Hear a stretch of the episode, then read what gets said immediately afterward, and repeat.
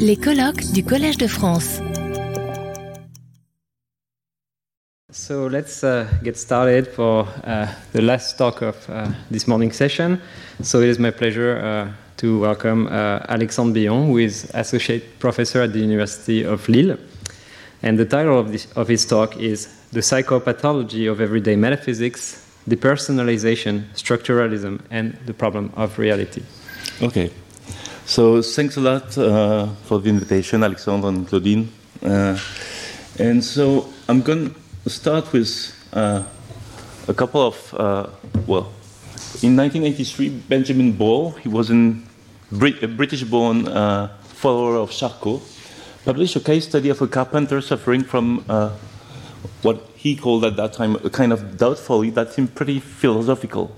So as Ball reports, as for his preoccupations, they bear on the self and the real existence of the object he perceives. He reproduces, without knowing it, the ideas and often the very expressions of the great philosophers who probed these abysses. But less fortunate than Descartes, he cannot manage to conclude, I think, therefore I am. So, those kind of passions were quite common at that time, and uh, can call them pathological metaphysicians. Uh, so he said that objects keep the same form and color, so everything is just the same. Everything uh, uh, do everything the way they normally do. Uh, still, they seem funny and strange, the passion says, and as a result, the whole world seemed to him like a gigantic hallucination. Uh, in an attempt to summarize his, his condition, he said, The way I see things does not reflect what they are or that they exist, hence the doubt. Okay. Couple of years later, Hénard, who was also a prominent uh, psychiatrist uh, at that time, uh, also studied this condition quite extensively, published, in fact, the first monograph on the topic. And, uh, and he was worried, he thought maybe those guys are, are just, have just studied philosophy at school and they haven't properly digested it. And so he inquired, and he, he said that uh, oftentimes, uh, well, usually, those are people who have not been taught philosophy at all. So just, uh, just like a dog bite can give, you, can give rise to a lyssophobic obsession, these depersonalization ideas could stem in a philosopher from a metaphysical doctrine concerning the outside world. But we have carefully looked in all passions for such external ori origins, and we could find no one. So, what the connection with today's theme? Well, uh, present day pathological metaphysicians uh, can still talk about gigantic hallucination or a dream, uh, but often they talk about the simulation hypothesis. So here is uh, an example taken from uh, um, forums. From my experience, it feels like I'm stuck in a virtual reality simulator. I know I'm me, I know my thoughts and actions are my own, but my surroundings don't seem to be real. I imagine it's a bit like what Neo feels when he goes back into the matrix after being freed. Okay, he insists on the difference between the inside seems real and the outside does not seem real, because you have uh, and those, you have two kinds of two aspects of the uh, of this disorder that can come apart. So Janet was, uh, of course, you know, he was also a teacher, a professor in the Collège de France, and commenting on those passions, he said, When I've seen many of these pathological daughters, he called them scrupuleux, one comes sadly, uh, to sadly wonder whether philosophical speculation is a disease of the human mind. Uh, so Janet was uh, half joking, uh, but I would try to argue that he was half right. more precisely, I will try to argue that the study of these passions can shed light on a very old problem that underlies many recent works on structuralism and digitalism, which I call uh, the problem of reality. And I will argue that Janet was half right because uh, there's a problem in the items here. Metaphysicians have almost always put forward a solution to this problem of reality, which, if it were correct, would imply that these passions see the world better than we do. And so I think the classical philosophical solution should be rejected because it implies that those passions are better than anyone uh, in this room at seeing reality. So, what do I mean by the problem of reality. So it's a, I think it's a, here is a simple rendering of this uh, very classical problem. It presupposes what I call minimal realism, which is the idea that we can distinguish with, between some things that are ultimately real or metaphysic real, metaphysically real, and some things that are only apparent or at least non ultimately real. Uh, so this is uh, just a specification of the apparent reality distinction. Uh, second premise is uh, the metaphysical silence of experience and science, which say that experience and science are mute about what is ultimately real. For all we know, we could be facing shadows in a cave, dreaming, brains in a vat, seems in gigantic simulations. You have tons of versions of this idea that our experience and even our scientific knowledge cannot rule out all those hypotheses. And the second premise seems to uh, be uh, to contradict what I call the intuition of reality, which uh, is the very naive idea that the world as we know it seems perfectly real and this seeming is veridical. We can say that this is a Moorean intuition, uh, even if it's only loosely Moorean, but I'll call it naive intuition. Okay, so we have this conflict between two and three, which and two and three both presuppose one. And this uh, problem is very general, but it has been brought forward recently in the context uh, of the discussion about structuralism and digitalism. So, structuralism roughly is the idea that the world as we know it is purely structural, that is wholly grounded on relational and qualitative properties. There's nothing which is absolutely intrinsic and nothing which is uh, absolutely particular.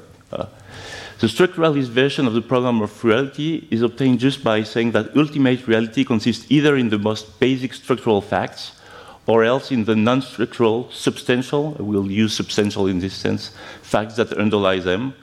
Experience and science can only show us structural facts, and the world as we know it seems substantial and not purely structural, which is a version of the intuition reality in the structuralist framework. So, just to the common uh, common structural arguments for the metaphysical silence of experience. So it's something we can find. Uh, so this is a broadly Kantian argument, which says that my experience of the properties in the world are mediated in many ways. So uh, my experience does not tell me what properties and individuals are in themselves, but only the way they relate to me, their disposition to produce certain experiences in me. So I can only know some of their relational and qualitative properties, hence the structure. So here you take a, a nice apple. Uh, I'm not acquainted to the redness, uh, the way it is in itself, the quiddity red. Uh, I'm just, uh, I just respond to uh, the causal effects of the light on the apple. Hence, uh, what I know is only the disposition to produce certain experiences in me, not the property in itself. Hence, I can only know some, some relational properties and hence some structural properties of the apple. So, what about science? Well, science does seem to bootstrap its way out of the mere testimony of experience to tell us what things are in themselves. So, for example, we've learned that water is H2O, that uh, colors are just reflectances, which are property of the, which can be explained in terms of the microstructure of the surfaces. Fundamentally, however, science also stops short of the deep nature of things. Why? Well, because it accounts for the nature of ordinary individuals and properties in terms of description of what happens at the more fundamental level, microphysical.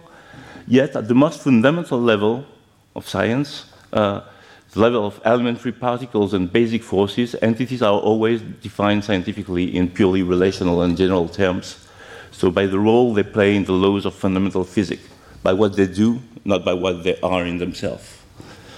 So here an, an electron, for example, it's defined uh, scientifically by its mass, its spin, and its charge, but all but its charge, for example, is defined by the way things with this charge interact with things with other charges. So it's defined in purely relational terms as well.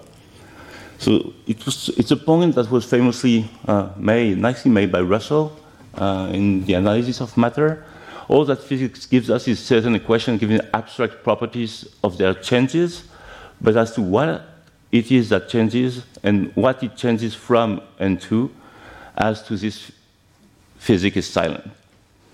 So again, structuralism is the idea that the world as we know it is structural, everything is grounded in qualitative and relational properties, and that fundamental things are defined merely by their place uh, in a structure.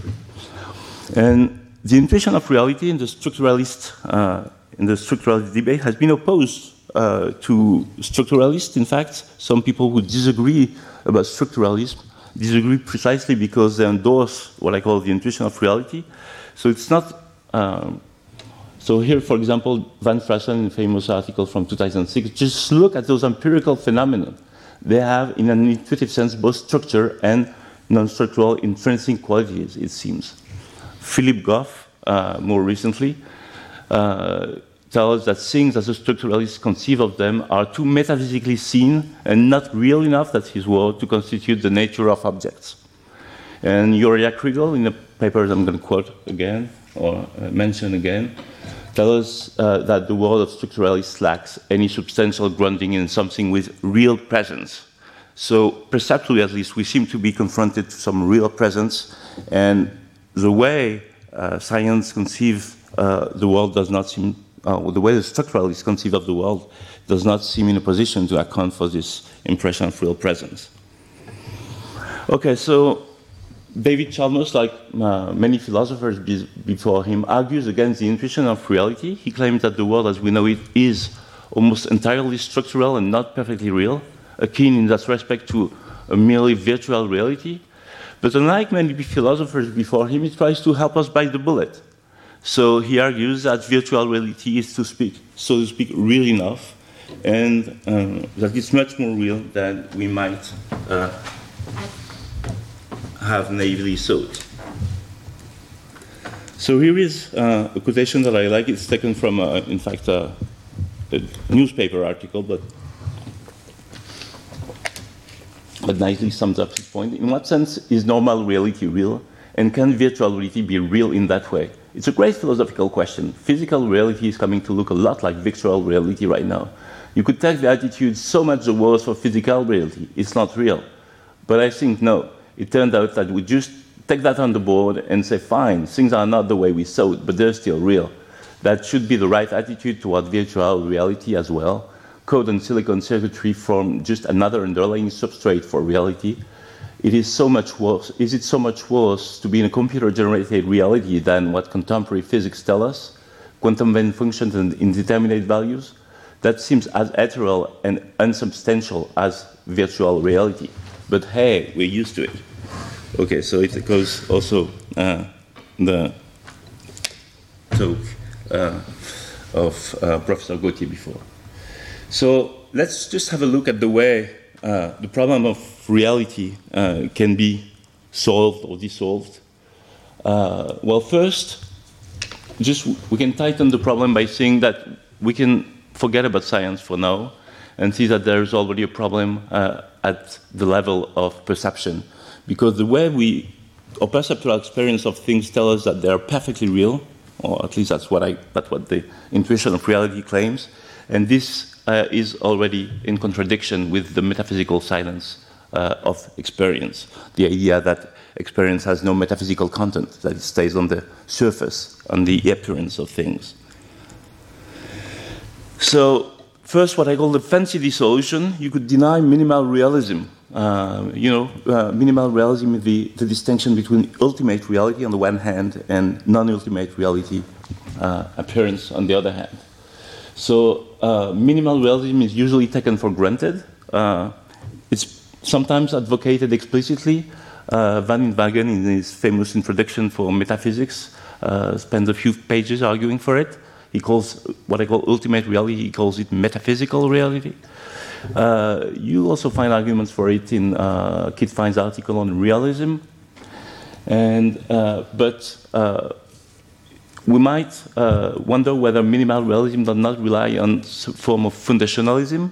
Uh, it's particularly clear in Van Inwagen's argument, which rely on the idea that appearance must be grounded on something there are the appearances of, and that uh, at some point we must stop, otherwise there would be an infinite regress, and an infinite regress is bad. So today, uh, it's quite uh, fancy to uh, argue that uh, infinite regress might not be so bad, or circles might not be so bad. So maybe we might have something like that in the structure of reality. Uh, some have even uh, agreed, uh, argued for a metaphysics that is totally flat, in which nothing is grounded and, and nothing else. Okay, so those are options. I will uh, neglect them if, even if I think they're interesting. Uh, I'm going to look at more classical, uh, classical solutions. So the philosopher's solutions is simply to argue that, well, first you can argue that, argue that experience is metaphysically silent. Uh, you could, you could argue for that by saying that the skeptical scenarios with envision are uh, conceivable, the cave, the dream, the brain in vat, the simulation hypothesis. So in those uh, scenarios, our experience is supposed to be the same while the metaphysical reality has changed, which would show that our uh, experience stops short of metaphysical reality. Uh, we've seen also the structuralist Kantian argument, the idea that we're not acquainted, directly acquainted to uh, properties in individuals, but we only have an indirect access to them. And finally, you could also argue for that by arguing that our sense of reality, uh, the impression that things are real, is not metaphysically committal. That's one way to understand uh, Hume's remark that uh, the idea of an individual existing as really existing is just the, the idea of an individual. You don't add anything when you say it exists or it's real. Okay, so the, all, all, those are uh, ways. Uh, more interestingly, one might claim that exper experience is metaphysically talkative. It does talk to us about metaphysical reality, but that when it does so, it's misleading. Uh, so uh, this is uh, one, uh, you can find this argument in various writing of David Chalmers. Uh, we can call that the structuralist science argument. So the idea that the scientific picture of the world is purely structural, and so unless our experience is metaphysically silent, it will be massively deceptive. So Chalmers, in a way, grants that our experience talk about things that are not structural. He agrees that when I see a red apple, I have an experience of an Edenic, non-structural redness that is instantiated in front of me. But he believes that this experience of Edenic, non-structural redness is misleading. Okay, so that's the second solution. The philosopher's solution denies the intuition of reality the naive solution experience is metaphysically talkative and reliable. Uh, the most famous uh, advocate of this solution is Berkeley. Everything is grounded on experience, ideas, and our experiences are uh, the most fundamental and most real elements, and by so to speak, telling us about themselves, they tell us about the deepest nature of things, that is, about the ultimate reality. So, subjective idealism, Berkeleyan kind, I think is uh, want to be a kind of naive solution. Uh, Berkeley was adamant that he thought he was, uh, his claim were conform to common sense. It's not so clear he was right about that, but at least he wanted it to. And today you also have something very uh, interesting, which is uh, a doctrine that Uriah Kriegel calls introverted metaphysics. Uh, he traces back to Brentano and Russell, but in fact you have it in Biran and Schopenhauer. And it's the idea that uh, experience is not metaphysically mute concerning itself and maybe its subject. So, in, hence the introverted, and that the deep nature of things and their relation to their superficial structural properties is akin to uh, experience and the way it, rely, it, relates to its structural properties.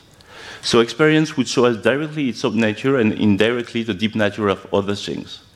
So those who are familiar about debate about consciousness, introverted metaphysics is consistent with panpsychism, uh, for example, of the kind advocated by Philip Goff, but it's strictly weaker. Uh, Uriah Kriegel insists, for example, that the connection between uh, experience and its structural properties, on the one hand, is analogous uh, to the uh, relation between quiddities, for example, and their uh, relation on the relational properties, uh, but that the analogy is just an analogy. It's not the same thing. So you don't have to uh, attribute uh, an experience to the property of having charge E, for example.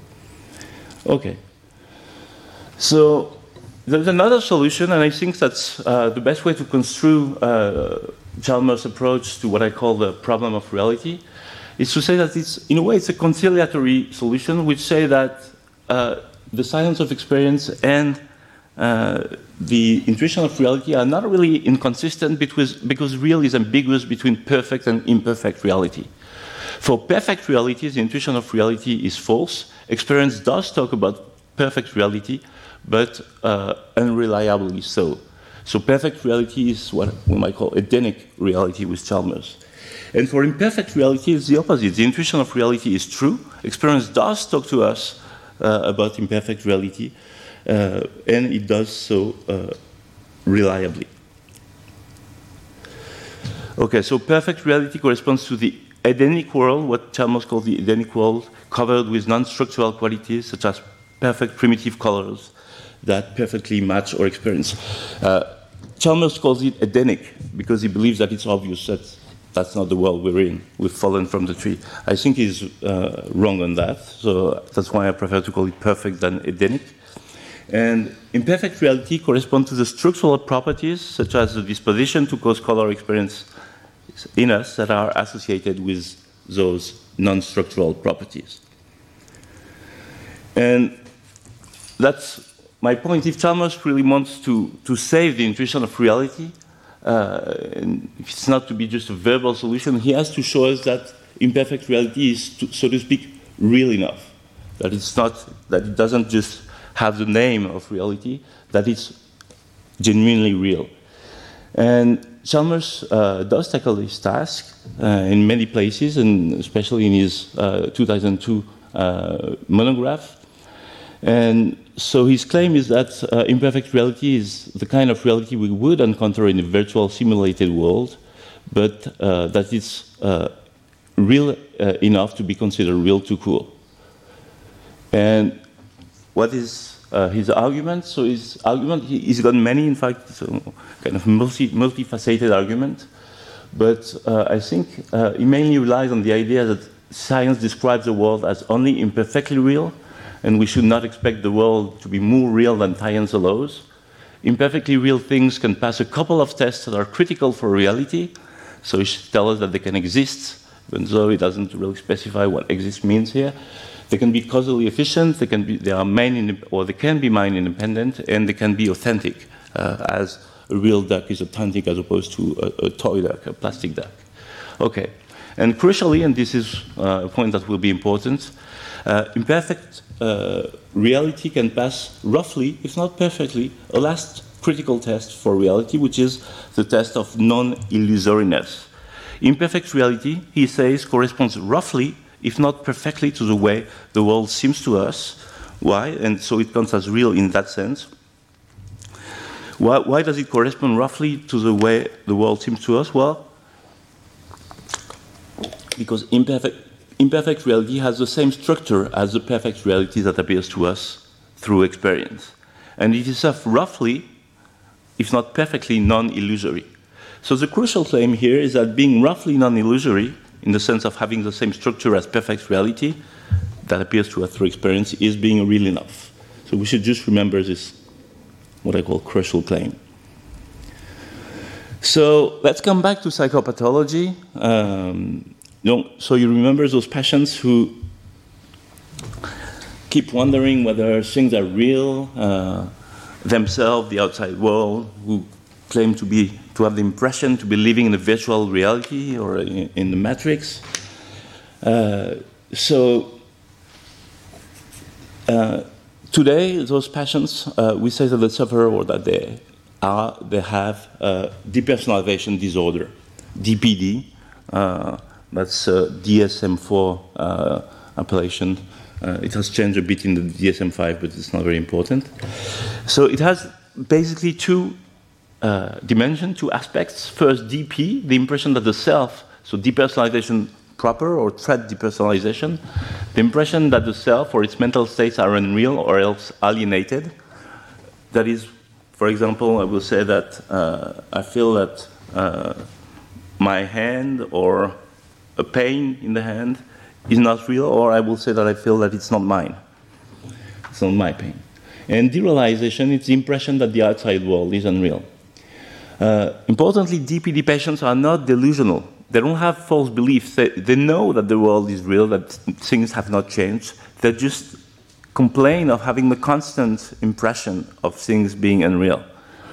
And there is, however, a delusional variant of uh, DPD, which is called Cotard syndrome. And those patients with Cotard syndrome have not only the impression that the world is unreal or that the self is unreal, but they do believe that those things are unreal, or at least they seem to believe it. And sometimes they can act uh, accordingly. So those patients, for example, can refuse to eat or to do anything because they say it's, they don't exist, so it's, it's nonsense. Uh, and, uh, okay. So I think that the study of those patients uh, can give us reason to claim that experience is not metaphysically mute, uh, that, uh, and more specifically, that experience has a, a genuine non structural content. So the argument is uh, the following people with uh, depersonalization disorder normally perceive uh, the structural feature of the world. So this is supported by the patient's reports. Uh, and also, we'll see by uh, empirical studies which show that they have no sensory motor uh, inability. They're not worse than you and me to accomplish perceptual uh, tasks, which suggests that there's nothing structural about the world that they perceive differently. Yet they complain that they lack the sense of reality they used to have. So this suggests first that our experience normally come with a genuine sense of reality, which is something above and over the sense that there is there are an individual in front of me because they have this. That I see things, I see objects. This bottle is here, but just it seems unreal.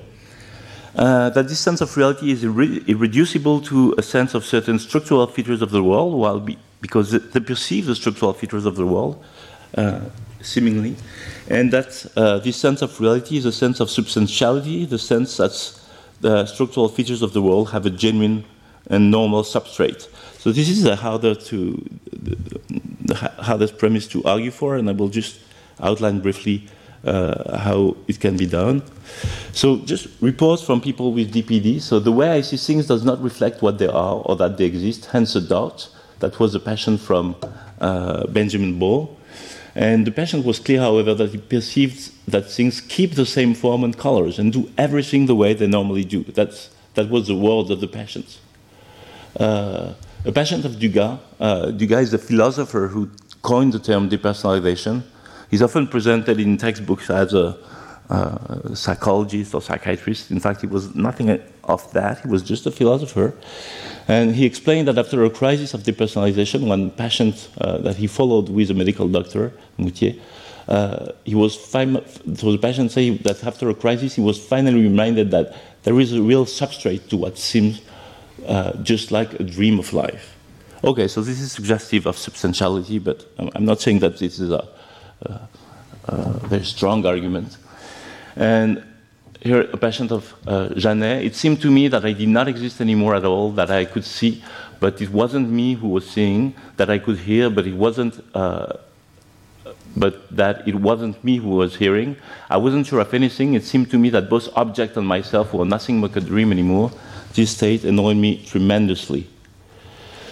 Uh, instead of dreams or, or gigantic hallucinations, some early patients said they felt like living in a fictional world.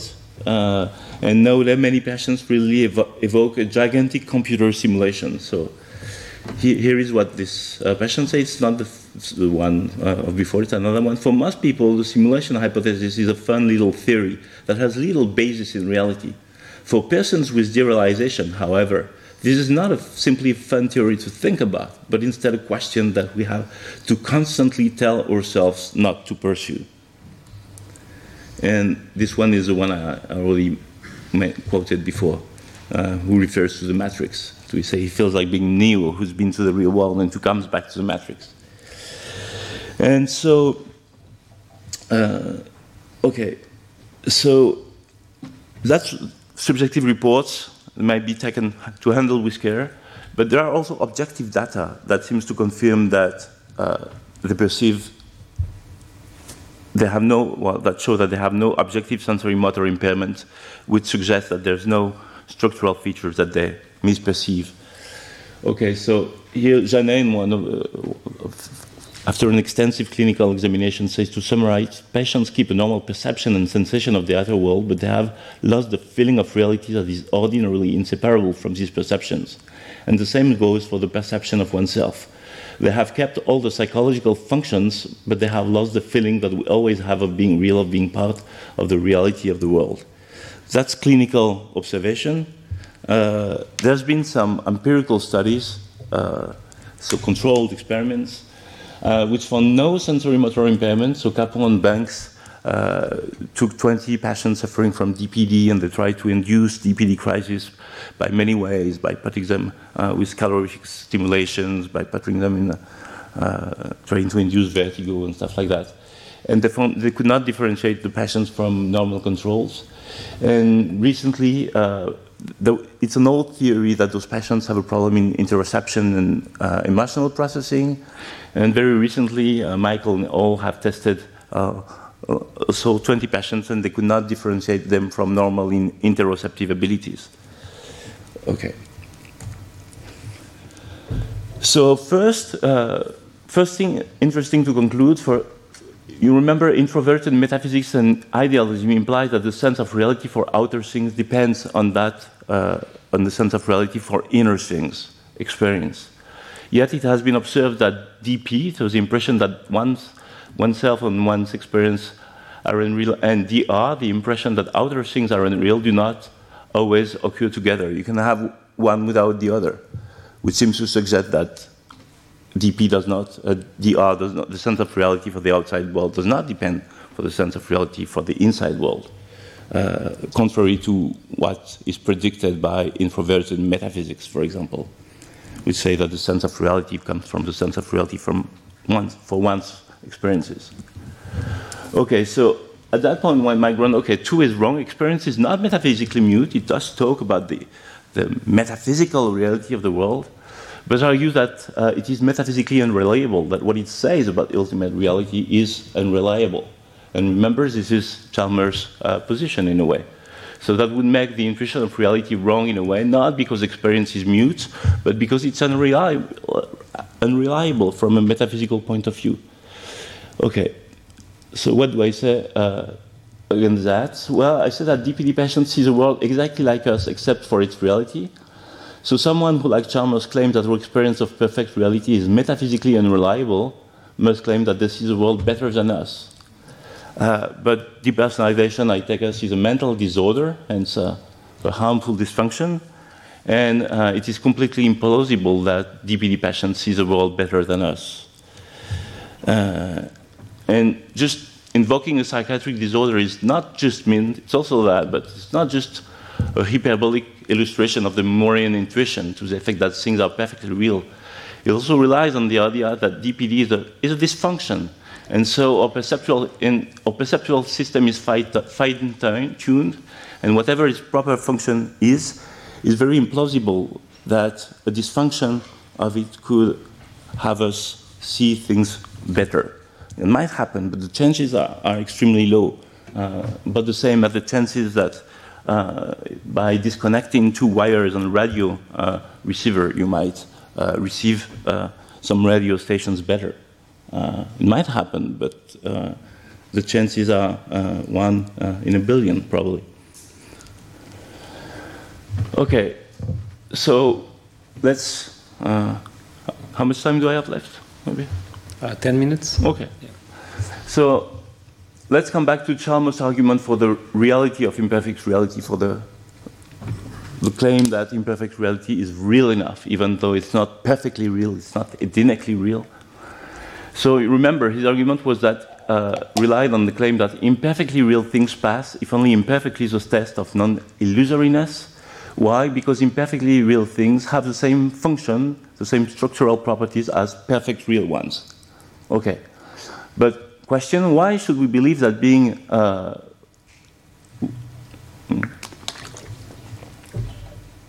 why, why should we believe that, that this is enough, that being perfectly, uh, that uh, having the same uh, function as perfectly real thing is being real enough? So Chalmers' answer gives different uh, answers. One is that things causal role of function is a very important part of our ordinary concept of these things. And provided that it is preserved, we uh, can count things as generally real. So the, the, the, functional role, the causal role of the color red is uh, a very important part of our concept of what it is to be red. And if it's preserved, uh, it's sufficient to uh, uh, if it's preserved, we can count something as being genu- genuinely red. Okay, and connectedly, he claimed that all or ordinary beliefs, as opposed to metaphysical beliefs, would remain true if reality were only imperfectly real. I think that those two, uh, that the study of depersonalized passions uh, can suggest that those two uh, claims uh, are wrong, or at least that we can uh, like them. So, first, DPD passions commonly say that things do not seem to exist at all, or, that to or not to have genuine properties at all, such as genuine colors. So, they can say things are not really red, uh, it doesn't do the same thing. I recognize it's red, but it's not real red. And Cotard passions who take those experiences at face value may reject all ordinary beliefs, in fact. And that's why it's called a negation delusion, because they seem to preface every assertion they make by a negation. Uh, and this suggests that if we saw the world as only imperfectly real and believe that and believe what we see, we would not regard our ordinary beliefs as true. Yet it is hard to maintain with Chalmers that our ordinary beliefs would remain true in a situation X if, were we in a situation uh, that seemed to us like X, and were we to believe that we are in X, we could not regard our ordinary beliefs as true.